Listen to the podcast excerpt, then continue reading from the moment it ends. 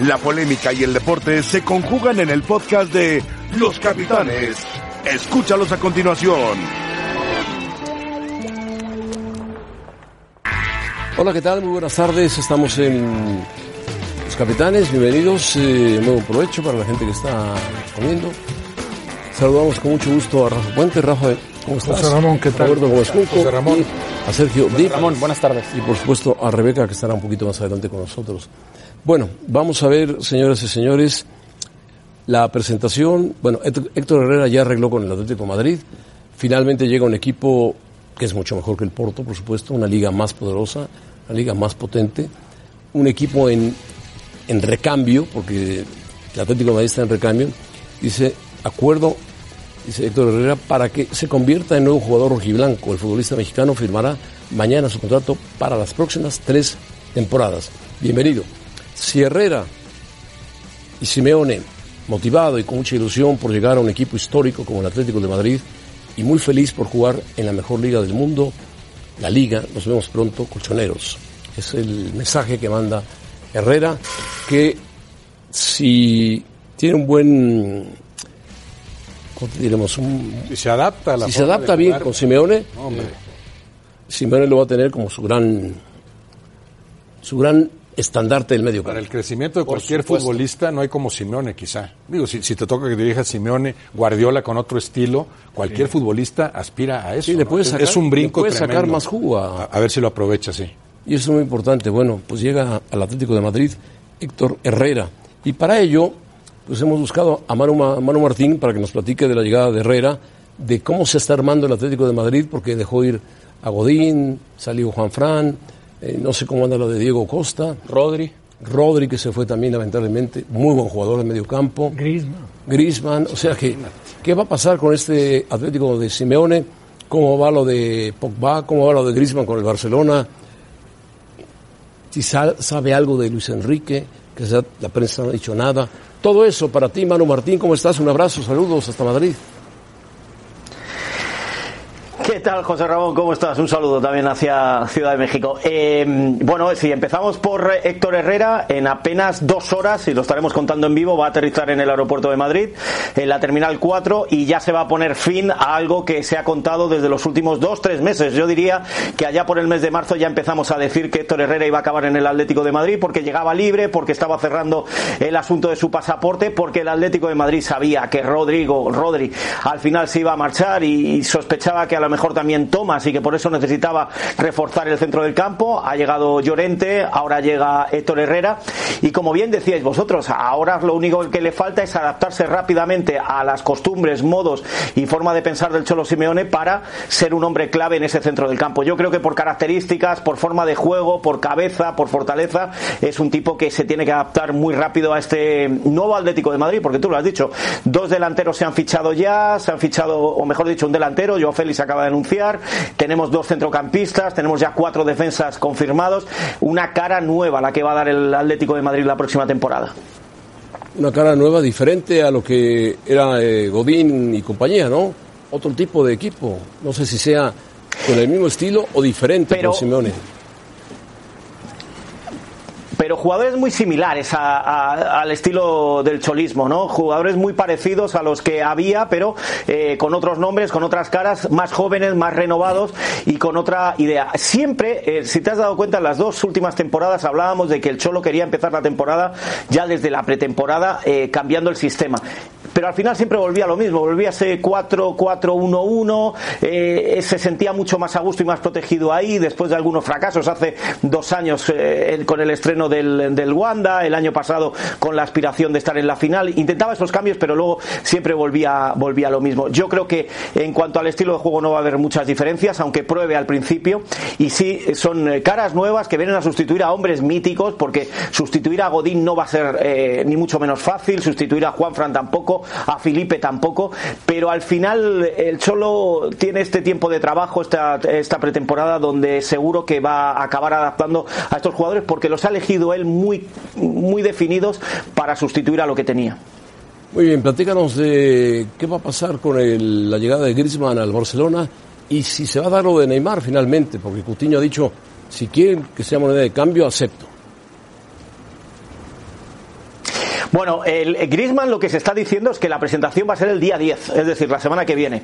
Eso es lo que se está diciendo, que eh, se está terminando de aclarar todo. El Barcelona se comenta que está hablando con el Atlético de Madrid. El Atlético de Madrid quiere incluir a Semedo o los 120 millones.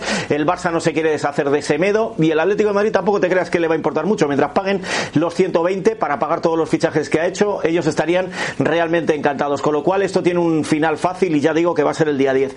El asunto Neymar está enredado, hasta tal punto que gente muy cercana al Barcelona eh, me decía esta tarde que no lo ve, que no lo ve, que puede suceder, puede suceder, pero que no lo ve, que no lo ve porque son demasiados obstáculos con los que se va a encontrar el Barcelona. Si ya Griezmann un año después le ha generado críticas al Barcelona, Neymar que tiene un juicio pendiente con el Barcelona, otro con la justicia española, más la forma en que se marchó y demás, no lo terminan de ver, pero que como siempre se dice, esto es fútbol y Griezmann está o su padre está empujando muy muy fuerte por el regreso. Vamos ver cómo se encamina todo, pero yo ahora mismo eh, no soy de esos que dicen al 200% eh, no se no va a llegar al Barcelona, no. Yo ahora mismo lo veo lejos del Barcelona, pero insisto, todo puede pasar en las próximas semanas y el verano va a ser largo en el asunto Neymar. Hoy, por cierto, el equipo le llama bluff, le llama la gran mentira, le gran bluff era la portada del equipo, es decir, no le van a recibir la semana que viene como muy contentos tampoco en París a Neymar.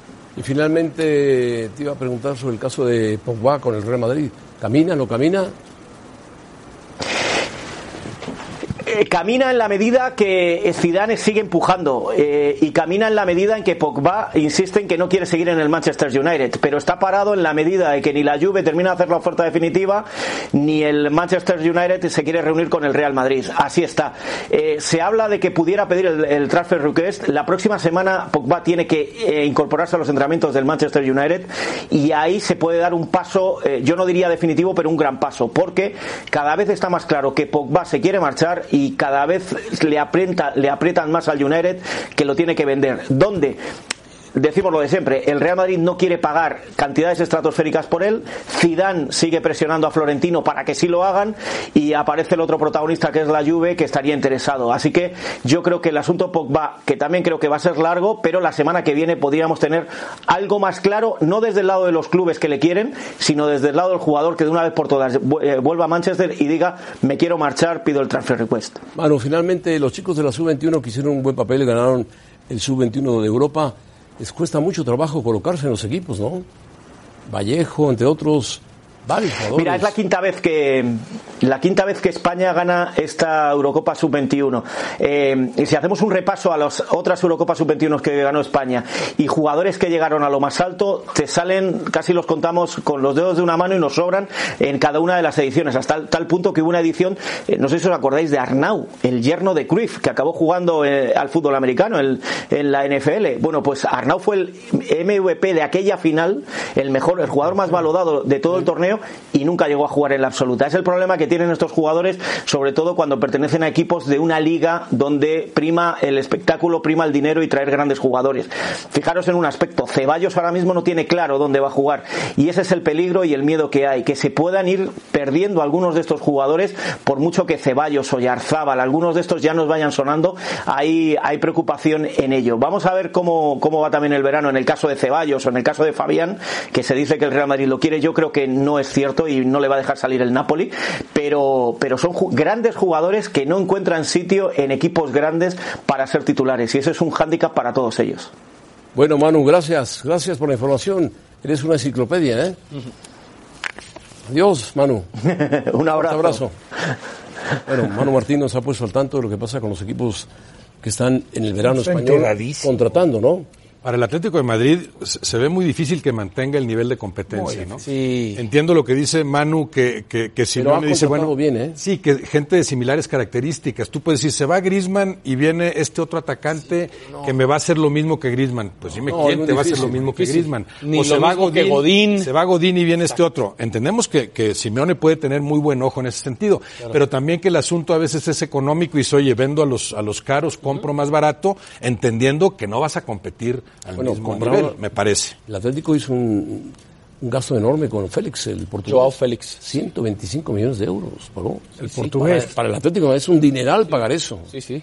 Del Benfica. Sí, de 19 años. Exacto. Sí. Que- algo que recupera con Griezmann, con creces o cómo Sí, está? claro. Lo- No, porque, Gri- bueno, sí, Griezmann eh, a partir de ya de, de julio Y baja. la- baj- bajó de 220 a 120. Pero bueno, es el Barcelona esperó, esperó, esperó, lo tenía arreglado desde marzo. No, pero sí va a ser. Difícil.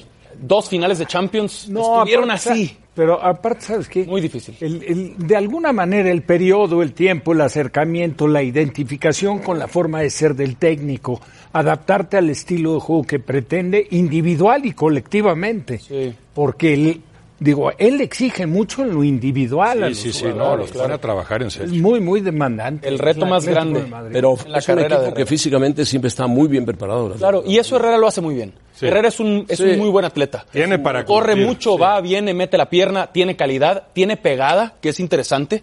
Eh, no acostumbra mucho el atleti, No, pero Herrera llega de frente y Tengo tiene entendido que buen- Simeone lo pidió. O sea, Exacto, Hombre, exacto. es fundamental. Muy importante. tú- si le gustas al entrenador, vas protegido, vas bien, vas en buen camino. Bueno, el que no estuvo muy protegido ayer fue Haití, que el árbitro se encargó de mandarlos a su casa rápidamente a Puerto Príncipe. Un Haití que dio guerra, dio, peleó, se defendió, luchó, no tiene ataque y al final, pues Aquí vimos las dos más claras de México. En el primer tiempo el cabezazo de Jiménez, que tampoco era tan sencillo. Y el famoso penalti. Y la llegada de Antuna en el segundo. Sí, yo sigo sin ver, sin ver falta. Hay un contactito, pero...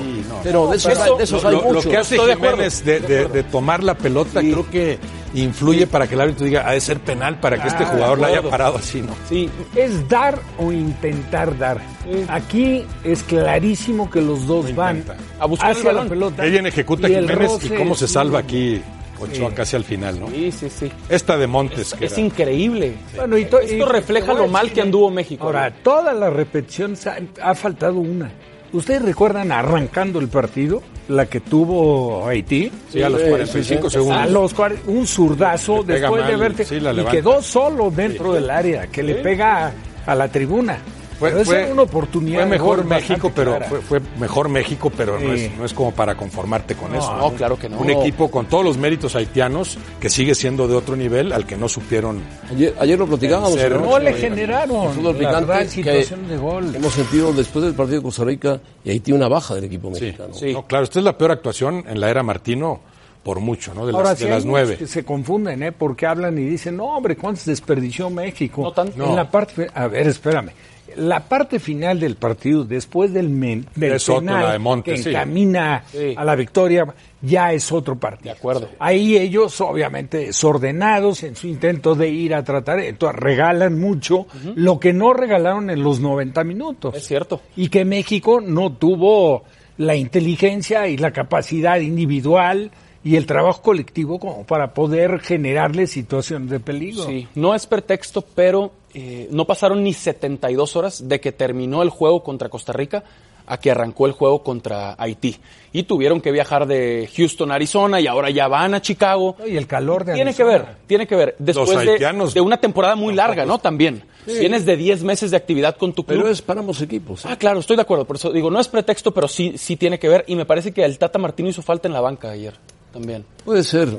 Y los cambios que hace no son Es, es- lo que uno quisiera. no, es hombre por hombre. Sale un atacante, Exacto, meto a otro. no le mueve nada. Yo- a mí sí me hubiera gustado ver desde la banca que se corrieran más riesgos. Exacto. Ves los primeros 45 minutos con dominio amplio, juegas en territorio adversario, tienes la pelota y tienes cuatro defensores que reciben a uno o dos atacantes y a veces los metían en problemas porque cuando no sabes a quién le corresponde, quién asume la responsabilidad. Herrera y Salcedo- ¿Por qué no prescindes de un defensa y dices, tú, aquí voy, con tres defiendo perfectamente para que tú tomes tú personalmente al, que, al que intente contraatacar y cambie un poco la formación, meto más gente de ataque. Muy O sea, si al cuadrado. arranque del segundo tiempo, por ejemplo, dice, ahí va Antuna por, por Salcedo, Claro. creo que hubiera sido un mensaje distinto, que esos riesgos no los corrió, como tampoco los corren los jugadores.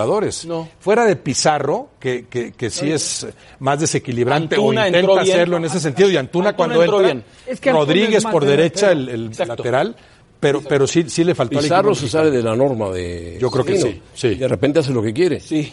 Es Pero- Salcedo, no Herrera. Salcedo el que estaba junto a, Exacto. Salcedo y Moreno. Salcedo y Moreno, en Moreno, la central. la central. O el Falta mismo de Edson Álvarez. Falta de coordinación muy clara. Y Edson Álvarez muy clavado en la contención, pisa más el área de enfrente, o sea, de- eh, Sí. tienes que variarle un poco para vulnerar a una defensiva que se fue fortaleciendo. Ha- Haití empezó con ciertas dudas, pero el segundo tiempo el trabajo defensivo de los haitianos es impecable. No, de acuerdo, pero también lo provoca un poco México. Sí, claro. Porque si no tienes el jugador, el único jugador que, que, que toma la pelota y se atreve, Pizarro. que a veces se excede, es Pizarro. Sí. Porque hace en determinados sectores del campo, abusa del regate individual y que ahí no trasciende, porque no más, rompes, Rafa, ¿no? no rompes con el aparato defensivo, o sea, no vas a desequilibrar. Es cierto. Sin embargo, eh, Haití pues se percata más o menos de la- del parado de México, de la postura, y pues se pone atrás, y se ponen aplicados y obligan a que México trate de meter la pelota en el centro, no son efectivos o precisos, quitando el centro de Pizarro a Jiménez, que remata y que sirve manos. para La que el penúltima jugada el único que gana por arriba México. La única. Sí, sí, sí, Y lo hablamos en su momento y, y creo que debe ser tema otra vez después de ver a México en los últimos dos juegos. Tienen que regresar Chucky Lozano, hay que No, bueno, convencer a Carlos Chucky va a Vela. regresar. Hay Vela, que convencer Vela, a Carlos olvídate. Vela. Tecatito Corona va. Chicharo tiene que regresar. Herrera. Héctor Herrera tiene que regresar. Sí, sí han hecho falta, ¿eh? Estos No, claro. cinco, sumando a la Ayun, fueron titulares hace un año y le han hecho falta en el funcionamiento. Sobre todo por el parado de equipo que quiere presentar el. Tata. Sí. Si Desequilibrio. tú hablas de más, Rafa. 4-3-3, tienen que ser, los de enfrente tienen que ser delanteros. Estoy de acuerdo. No tienen que ser volantes Estoy de tratando. o- y Tecatito es otro. Delanteros extremos. Tecatito, otro desequilibrante. Lozano y, y Corona. Claro. Tecatito, que incluso en el partido de ayer, Exacto. ni Gallardo ni el Chaca realmente funcionaron en el intento de que si tú tienes aparentes dos delanteros que son volantes, que se meten como interiores, generan el fuera. espacio para que No. vaya el lateral. Fue un par de veces el Chaca y punto. No, además se dio un golpazo el Chaca. Sí, o le sí, dieron un un rodillazo. Ya parecía nadador. Lo agarraron como balón al Chaca. Cabeza. Bueno, el partido nos gustó y vamos a ver qué pasa ahora con Estados Unidos. Debe ganarle a Jamaica. Yo imagino que debe ganarle. Y el negocio está redondo. México-Estados Unidos, final de Copa Oro. Y todo el mundo, todo mundo feliz de la vida. Sí, a ver, a ver, oye el resultado. Sacas un penalti de la mano. No, no, no, bueno, a ver, a ver, oye el resultado. Sí, sí, sí. Es la gran oportunidad para Jamaica, ¿eh? Que llevan dos Digo, yo sí seguidas. veo favorito, digo, no pensando en que lo ayude el arbitraje, veo favorito a Estados Unidos. Pero Hoy, hoy hay bar. Cuidado con Jamaica. Jamaica es más que Haití. ¿Sabías que hoy hay bar en el partido de los Estados Unidos-Jamaica? Lo prestó la MLS. No, El del son capaces. Además si se ofrece. Bueno, Rebeca, ¿cómo estás? Muy bien, José Bar Ramón. del estadio. Muy bien, José Ramón, te saludo con muchísimo gusto al resto de la mesa de los capitanes, todos ustedes que nos acompañan. Y bueno, ya escuchamos la opinión de los capitanes acerca del penal que ayer se cobró en el partido entre México y Haití. Nosotros les preguntamos a ustedes para que participen con nosotros en arroba E ESPN Capitanes. ¿Fue penal, sí o no? A ver qué dicen hasta el momento. Que no. 68%. Entonces tú estás de acuerdo, José Ramón. Pues no fue penal, para mí no fue penal. Para ti no fue penal. Para Rafa no fue penal, para No, Roberto y- tampoco. Mira, por ejemplo, Para ayer Sergio tampoco. lo, lo comenté Felipe yo. ayer Ramos en Rizzo también noche. dijo que no. Digo, es un comentario. Mi hijo me dijo que ve una toma que les bueno, presentaron, a lo mejor apoyado en lo de en lo de Arturo Bricio, y, y- y dice mi hijo que sí le parece penal. Bueno, a mí no me Yo parece. lo que creo es que no se lo hubieran marcado a favor a Haití en contra a México Hubiera sido en la igual, otra área. no. Al revés, no, No, lo hubieran no, no. marcado nunca. No, y te digo otra. Nunca lo hubieran marcado. Si Jiménez no se tira encima de la pelota, agarrarla, el árbitro deja seguir la jugada, estoy seguro. Sí, el partido, ¿Qué es lo que como estaba, Roberto? podía haber llegado a, ti- bueno, a- Penales. a penales. Y eso, pues resulta que, bueno, mucho es seguro, pero puede ser un volado, ¿eh? Sí, Placid anduvo muy bien, cuidado. Placid en anduvo muy penales, bien. quién sabe qué hubiera pasado. Muy Bueno. bien, bueno. Y el otro tema en la Copa América también hubo algo de polémica. Brasil pasa a la final sobre Argentina ganando 2 a 0. Pero Messi dio fuertes declaraciones. Fue afectada la albiceleste entonces por el arbitraje. Nosotros lo platicamos al volver.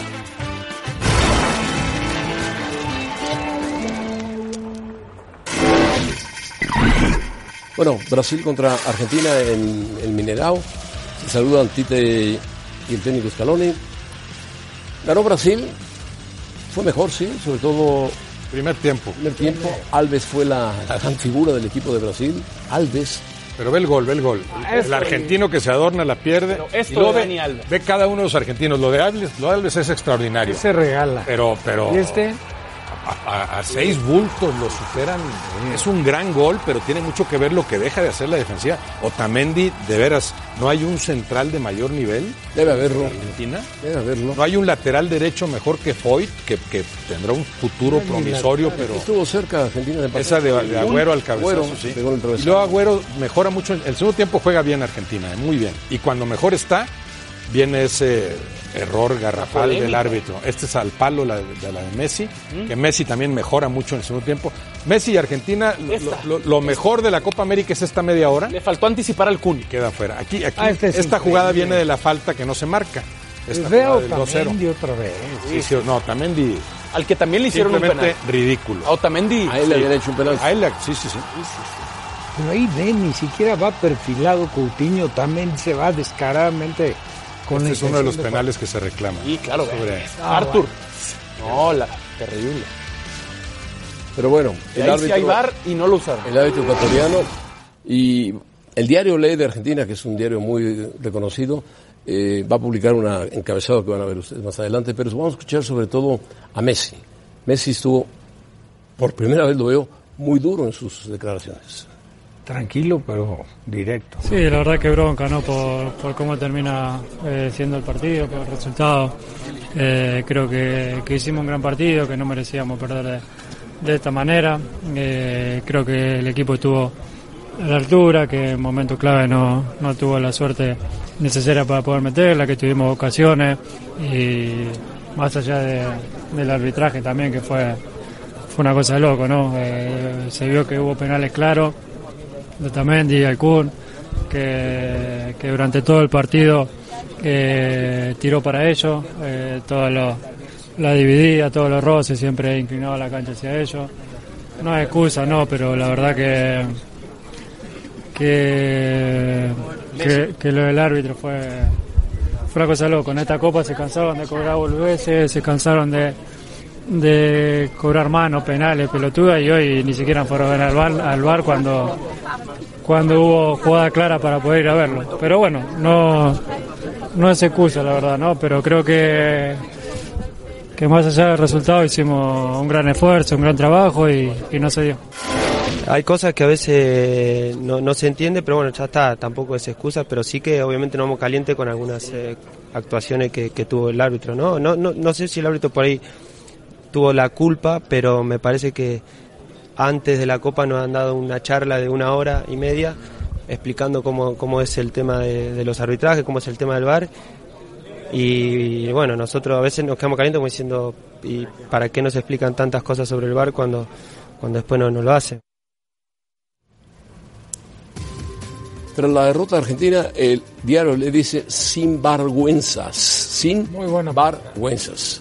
La Buenísimo. tapa de Olé, hablando sobre, sobre todo sobre lo, que decía Messi y el Kun, dos penaltis que hubo claros, uno sobre el Kun Agüero y otro sobre Otamendi, que el árbitro no marca. Y teniendo el... El VAR. No lo quiso, ni, no lo quiso ni consultar, ni siquiera hizo así, Mira que el lo intento, nada. y lo han hecho Con Uruguay, con mucho ejemplo. acierto. Con Uruguay. No, no, hay varios partidos. Claro. Uruguay, Brasil, Al Venezuela. mismo Brasil contra Venezuela le invalidan. un partido contra Perú, ¿cuál fue? Uruguay, ¿no? Sí. Pero Uruguay me Sí, parece. también. Sí, sí. a Que revisan tres, bueno, en el Hay que de pensar Brasil, mal, ¿no? Venezuela, tres invalidaron. Chile Uruguay, dos. Perú, Correcto. tres invalidados. Bueno, de todas las que invalidaron, vamos a suponer que dos eran claras, las otras eran en duda. Los penales de ayer, sobre todo el de Otamendi, No, pero que ni siquiera lo revises, porque incluso en los aciertos que tuvo el VAR, que los hubo en Copa América, no, no, no entendías como televidente qué estaban revisando y qué no. O sea, muy mal utilizado en ese sentido. No había claridad en cuanto a que estoy revisando tal jugada. A veces hacen como que se comunican, como lo hizo el árbitro ecuatoriano ayer, pero eran jugadas que tenían que verse en el VAR y que la gente vea lo que se está revisando. No, Hay que pensar mal, ¿no, José Ramón? no claro, Robert, Brasil Rafa. lo protegen. Bueno, Brasil Sí, es sí, sí. protegido de la. Conmebol, es protegido de la Conmebol, mucho más que Argentina. Desde que murió Grondona, Argentina perdió poder en la Conmebol. No, y en su, y en su, En su Copa América. en sus canchas, Y claro. en sus canchas y en el Minerado, De acuerdo. Chile solamente podrá intentar hacer algo frente a Brasil, porque no creo que Perú elimine a Chile, pero va a ser difícil. Brasil es el favorito para ganar. Sí, si le hicieron esto a Argentina eh, con el arbitraje, le harían cualquier cosa a Chile o a Perú. No, claro. Lo de Messi, sí, lo de Messi queda ahí que Messi sabe hablar y sabe decir las cosas. Lo hace muy protestó, bien. Lo protestó. protestó. Sí, pero lo hace de buena manera, ¿no? Sí. Está bien, correcto, respetuoso. Frío, respetuoso, frío. de acuerdo. Aunque se confirman, se confirman también, se confirman las limitaciones del equipo argentino. Eso sí, eso sí. Sí juega mejor el segundo tiempo. La mejor media hora de la Copa América la da en ese lapso. Sí. Sin embargo, queda, queda fuera. Pero, pero es un equipo muy limitado, Sí. muy vulnerable defensivamente. No sabes a qué trabaja, a qué Les juega en medio técnico. campo. Les falta e inoperante eh, al frente. De veras, yo veo ahorita. técnico y jugadores. La peor Argentina. Yo, yo veo, yo veo ahora el, el reto de Messi lo veo como el de poner a su equipo en la Copa del Mundo. Ya no es ganarla o pelear por algo en ella, es la Calificar, clasificatoria calificar. sudamericana. Eliminatoria. Con este equipo argentino, se este nivel muy no la- difícil. Es verdad. libra. Es verdad. Sí, hay- tiene que meter mano la gente en Argentina y buscar otro tipo de jugadores. Hay jugadores que no pueden jugar con Argentina. Debe haber mejores jugadores en Argentina, en la misma Argentina, que no estén en el extranjero, que jueguen mejor. Y algunos sí lo hacen en sus clubes. Digo, el mismo Messi, por supuesto. Messi no se vio técnicamente ahora Agüero- al Agüero nivel que el City, acostumbraba. 32 Agüero, goles. Sin, sin la compañía necesaria. Agüero, Di María, Di María Dybala. PSG, Claro. Dybala, que tienen que que ver. prácticamente dijo. Otamendi es igual de malo en el City, pero. pero- no, no, no, pero, pero, No, pero lo- los demás dices, ¿por qué no juegas en la selección sí, como sí. allá? Este chico Lautaro, técnico los puede Lautaro poner que a destacó jugar? un poco, Sí, bien, pero es muy es muy joven. joven. Y bueno, Di María no apareció, Lo Celso no apareció tampoco. Dybala entró muy tarde. Sí. En fin, tendrá que mejorar mucho Argentina porque es un país sólido en fútbol, importante en fútbol, que ha desaprovechado durante 10 años al mejor jugador del mundo en sus filas. Exacto. Sería una lástima. Es ¿eh? increíble. Que Messi no ganara nada con su selección en su carrera, salvo el oro olímpico, ¿no? si Me Messi jugara con Uzbekistán, ganaría algún trofeo importante.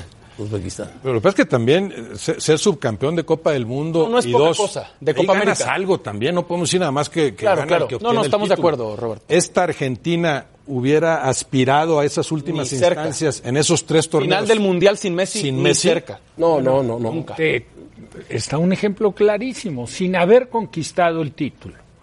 Mundial en Alemania. Cruyff Cruyff, fue la Cruyff. super figura del Mundial.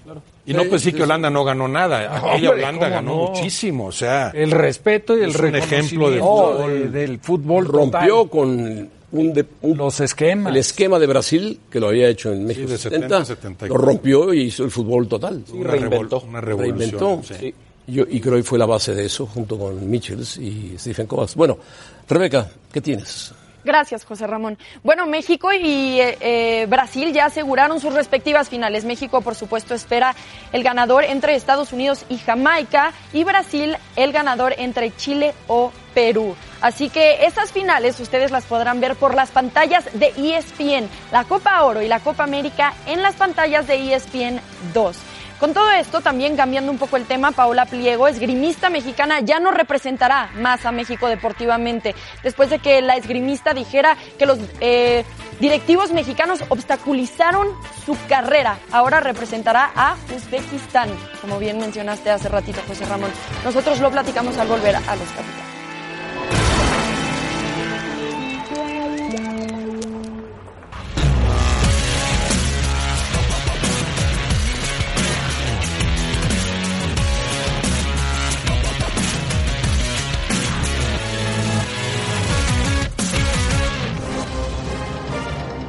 Rebeca Landa y esto es SportsCenter ahora. La opción de que Neymar Jr. regrese al Barcelona sigue latente, pues trascendió que Philippe Coutinho habría aceptado ir al PSG como moneda de cambio para repatriar a Neymar. El acuerdo entre ambas instituciones también podría incluir a Dembélé e incluso a Rakitic.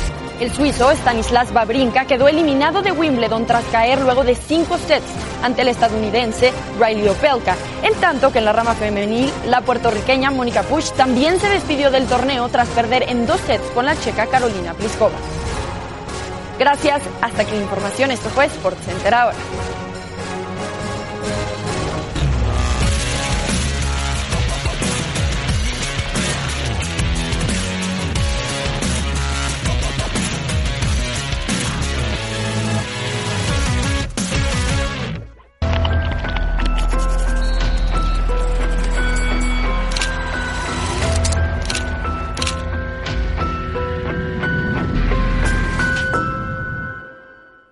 Esta mañana todo transcurre en armonía en el desayuno familiar.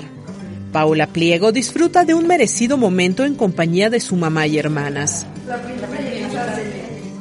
Nada comparado con aquella terrible mañana del 29 de julio de 2016, cuando a solo tres días de viajar a los Juegos Olímpicos de Río, dio positivo en dopaje.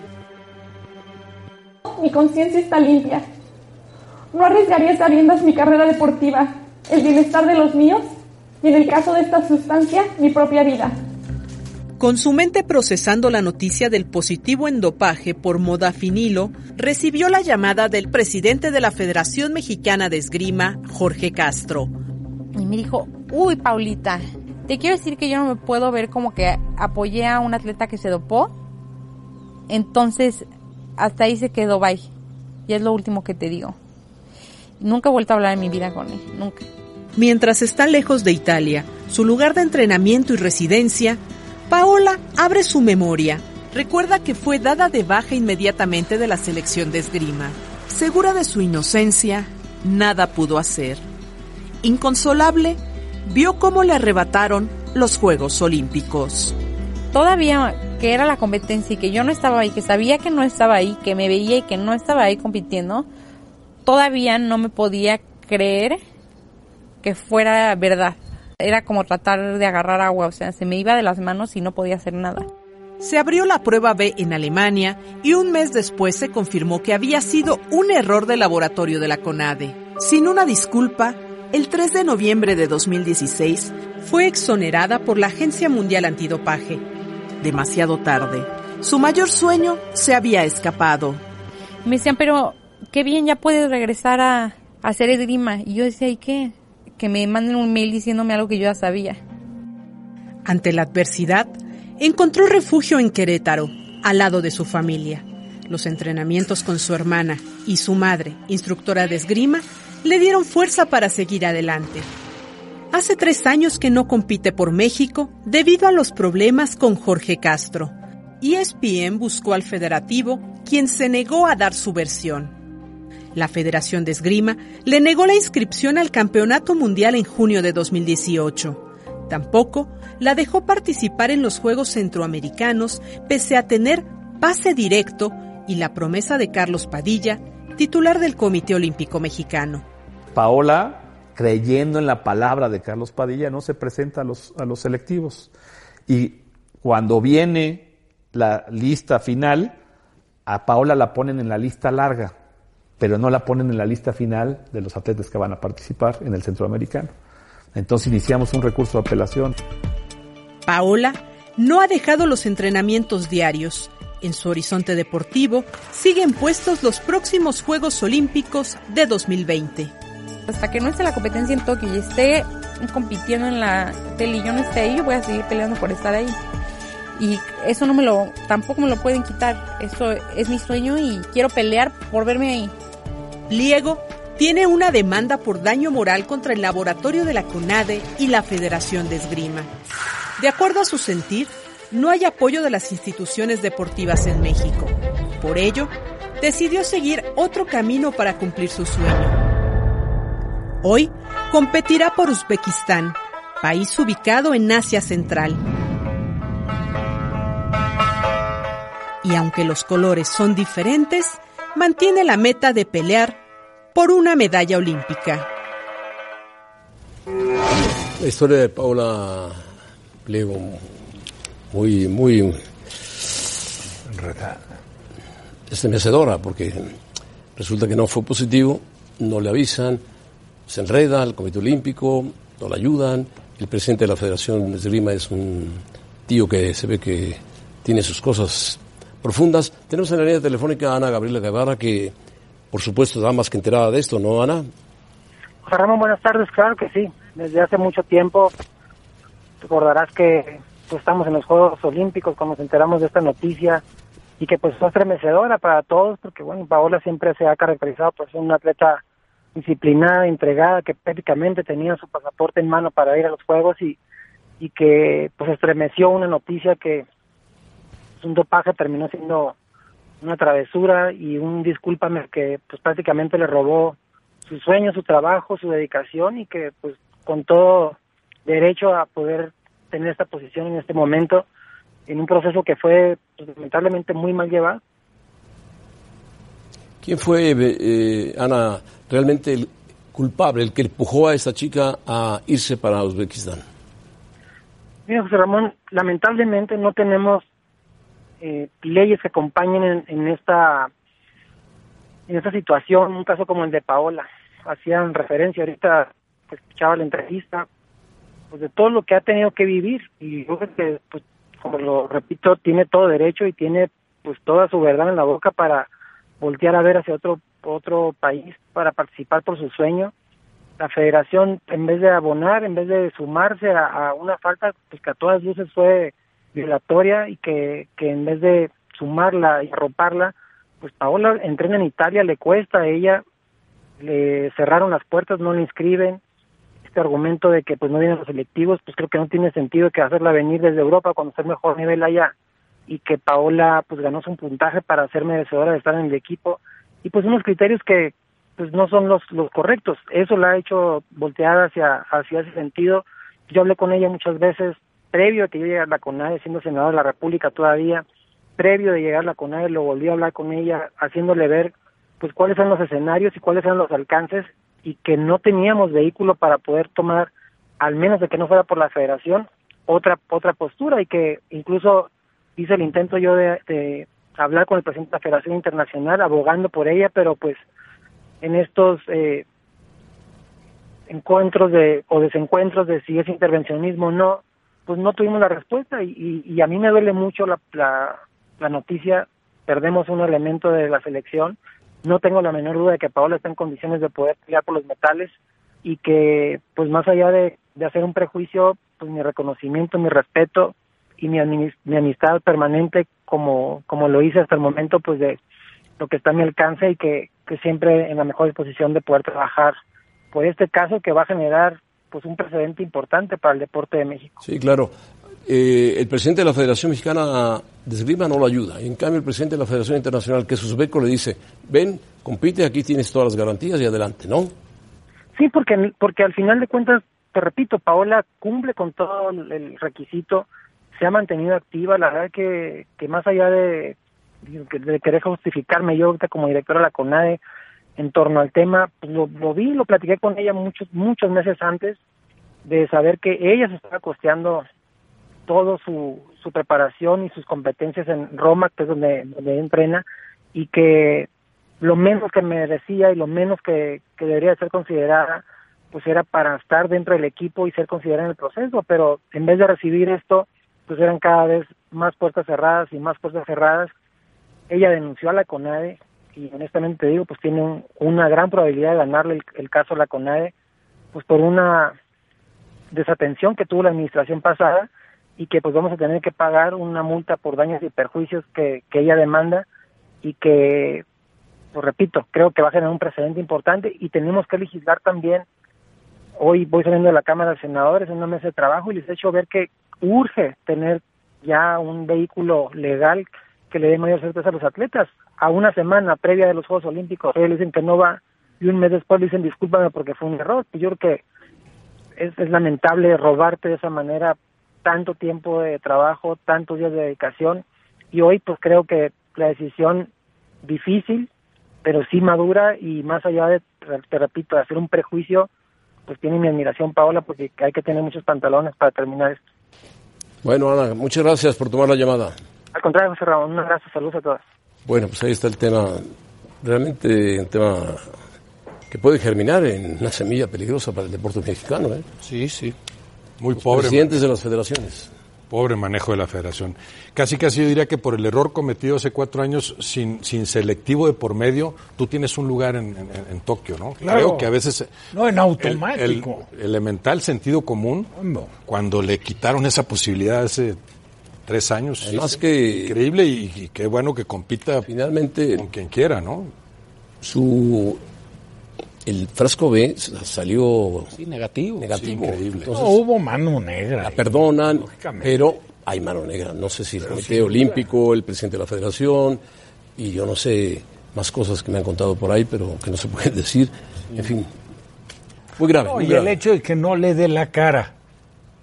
Claro, claro. Parece, el- el parece una entrenador- persecución, ¿no? Ahora se tiene que ir a competir con Uzbekistán. Uzbekistán. Parece algo personal. Pero espérame, qué A bueno. invitación del presidente de la Federación Además. Ahora, qué maravilla para un atleta que se Claro. le abra esa posibilidad. Claro, que compita ella, ella por el daño misma. que le hicieron. Sí. Claro. Y ojalá y le vaya bien. Ojalá. De verdad, ojalá y destaque y que se haga ruido y maravilloso que que esto tenga un oro. efecto dominó por el bien del deporte mexicano. Es una buena esgrimista. ¿eh? Sí, la mejor de. México. Bueno, vamos a pausa y volvemos. que tuvo México a, a este Pilar Roldán. Pilar Roldán.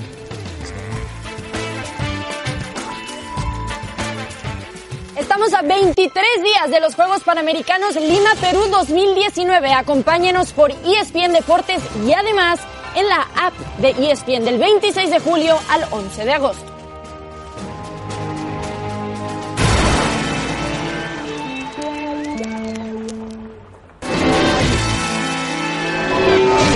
Zona caliente es patrocinada por caliente.mx. Más acción, más diversión.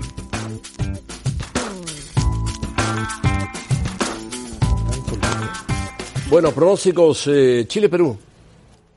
Chile. ¿Seguro? Sí. ¿La selección chilena? Con Vidal. ¿No habrá penales? Con Vidal y con, Con Vidal y con y Alexis. con Gary Medel. Con Medel, con Alexis, con ¿Tú, No seguro, pero Chile, sí, sí, sí. Chile. Y sería Chile- más atractiva Chile-Brasil, creo, que, ¿Qué Brasil-Perú? que Brasil. Chile, ya le metió cinco Brasil a Perú. claro, aunque también decíamos Uruguay contra Perú. Sí, ¿Se acuerdan? sí. Parecía muy, muy Sí, lógica. Y le hizo buen partido, sí. Y lo complicó con Paolo Guerrero en punta nada más. Pero Chile tiene un buen equipo, ¿eh? Lo llevó a los penales. Un sí, equipo Chile debe muy ganar. experimentado. Y no va a dejar escapar la oportunidad de meterse en una final más de Copa América y Bicampeones ver de qué Copa pasa. América. Bicampeones de Copa América. Bueno, ¿y Estados Unidos-Jamaica? Fíjate, veo más parejo Estados Unidos-Jamaica que Chile-Perú. Ahí voy a Estados Unidos. Más parejo Estados Lo Unidos. veo más parejo. Estados Unidos-Jamaica. Sí. Yo a Estados Unidos no Yo lo veo veía tan más bien. parejo Estados Unidos-Jamaica que México-Haití. Vean Sí, lo que pasó. Sí, sí, no, Sí, todos ¿Verdad? lo veíamos más parejo. Entonces no sabemos, ¿no? Jamaica Pero juega, Estados- juega- juega bien, es fuerte. Juega un poco más ordenado que Haití. Más, es más ordenado. Sí. Sí, sí Estados. Unidos favoritos. sí. Estados Unidos. Estados Unidos. Yo también creo que Estados Unidos. Lo normal. Bueno, Rebeca, Y más sin pronósticos. Venga. Y sin el bar, exacto. Gracias, José Ramón. Quedan los últimos boletos para las finales de la Copa Oro y Copa América. Entra en este momento a caliente.mx, registra tu cuenta y recibe 400 pesos gratis para que le apuestes a tu equipo favorito. Aprovecha los 400 pesos y arma tu parlay para la Copa América. Te mostramos a nuestros favoritos. Primeramente, Chile enfrenta a Perú. Ambos equipos llegaron de una manera un tanto sorpresiva al vencer a Colombia y Uruguay, quienes se ubicaban como favoritos, pero no lograron concretar. En este primer choque nos quedamos con la roja, dado su experiencia en estas etapas de la competencia. Por último, Estados Unidos vence a Jamaica. Juego un tanto sencillo para los norteamericanos, pero puede haber sorpresas. Aún así, en esta ocasión nos quedamos con el equipo de las barras y las estrellas. Si te late esta combinación, entra a caliente.mx, apuéstale tus 400 pesos y cobrarías hasta 1147 pesos. Caliente.mx, más acción, más diversión. De vuelta contigo, José Ramón, a la mesa de los capitanes. Rebeca, vamos a a una pausa y enseguida volvemos.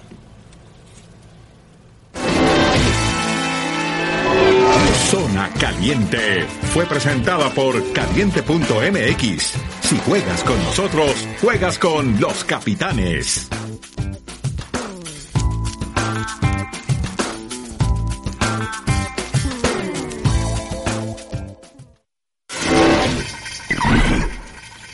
Bueno, gran partido el de Estados Unidos contra Inglaterra en el Mundial de- Femenino.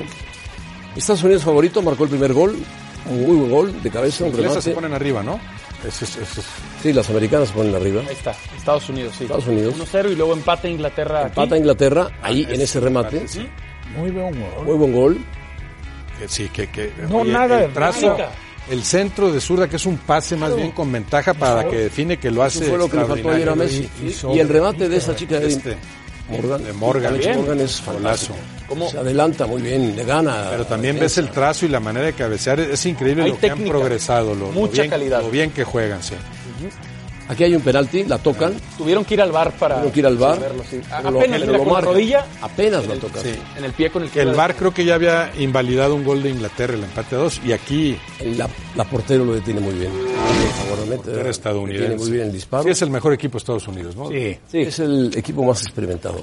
Gran De acuerdo. favorito para el- Holanda y Suecia están empatando 0-0. 0-0 al medio tiempo en la otra semifinal. Mantiene su nivel, sin embargo, Alemania, España, Sí.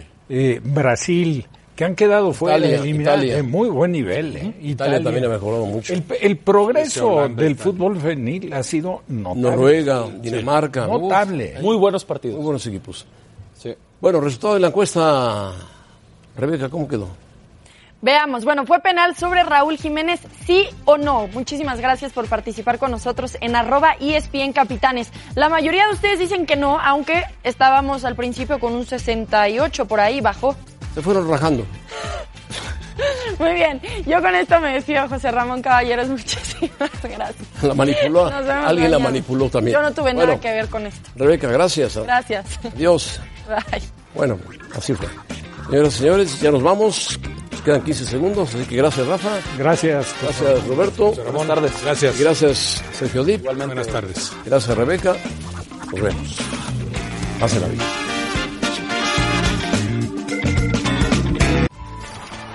Gracias por escucharnos.